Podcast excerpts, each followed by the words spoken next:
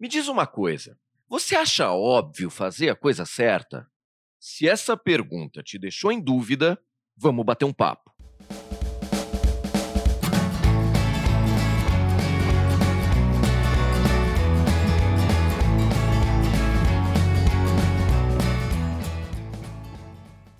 Olá, seja bem-vindo ao nosso podcast. É óbvio fazer a coisa certa.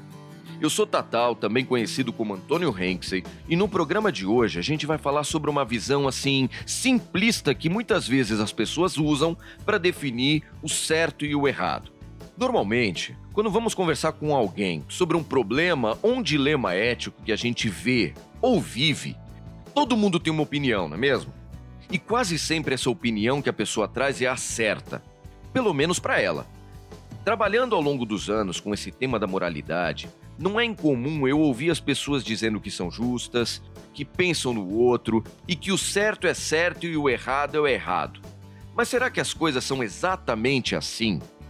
Se eu te perguntasse se você se considera uma pessoa boa ou má, tendo que escolher uma única opção, o que, que você me diria?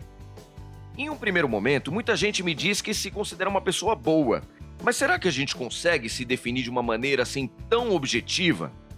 E se não é possível a gente se classificar de uma forma fechada, por que a solução dos dilemas éticos que a gente vive ou que outras pessoas vivem no dia a dia seria fácil? Então, para a gente continuar esse papo, eu convido você a uma volta de táxi.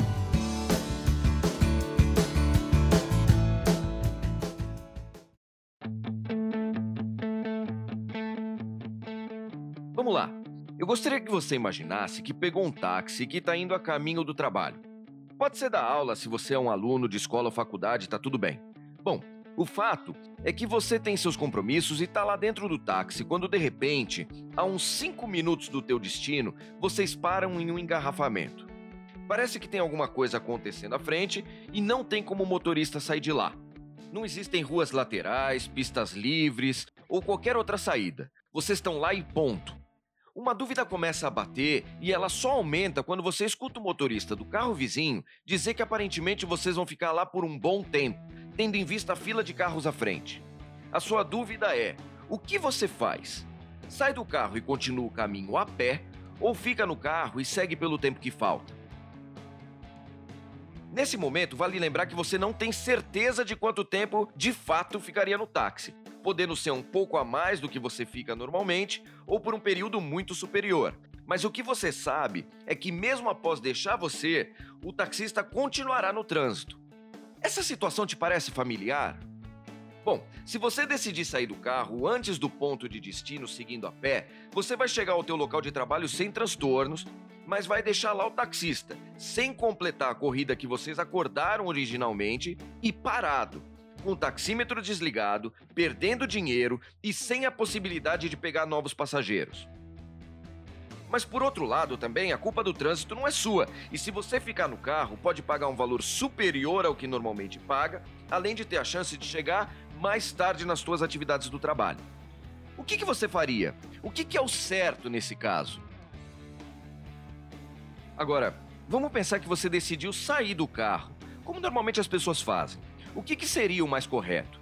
Seria pagar o valor padrão que normalmente você paga por esse tipo de corrida, mesmo que esse valor seja superior ao que aponta o taxímetro nesse momento, uma vez que esse era, entre aspas, o contrato original da corrida de vocês, ou seria certo sair do táxi e não pagar nada além do que mostra o taxímetro?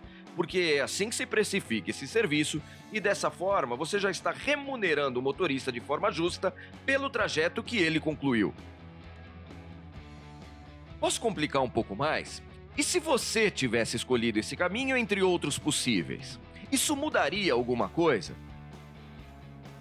Tá vendo como as decisões sobre o certo e o errado são mais complexas do que se imagina? E olha que a gente está falando de um simples deslocamento de táxi. Você já tinha pensado nisso? Bom, e eu não vou parar por aqui. Eu gostaria agora que você pensasse que o taxista, ao longo do percurso, te disse que a esposa dele perdeu o emprego, ele está sustentando a casa sozinho e que ele teve que aumentar a carga de trabalho para cumprir os seus compromissos financeiros. Isso ia fazer alguma diferença na sua escolha de ficar no carro, sair do carro ou na forma que você iria remunerar esse motorista? E trazendo agora um lado oposto. Se esse mesmo motorista tivesse feito um caminho mais longo em parte do trajeto anterior com você, sem a sua autorização. Talvez você está pensando, nossa, quantas vezes eu já saí de um táxi sem levar nada disso em consideração? Se esse for o seu caso, tá tudo bem, você não tá só. Várias pessoas com quem eu conversei sobre esse dilema agiram no automático sem refletir o que poderiam ter feito nessa situação. Mas o bacana é pensar que isso não vale só para um deslocamento de táxi, vale para tudo.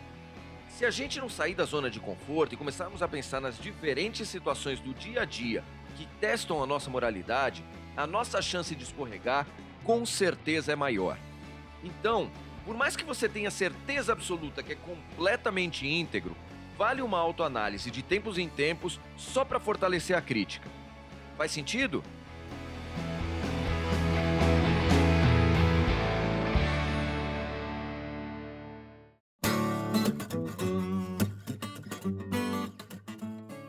Na semana que vem, vamos dar um passo a mais nessa nossa conversa, tudo bem?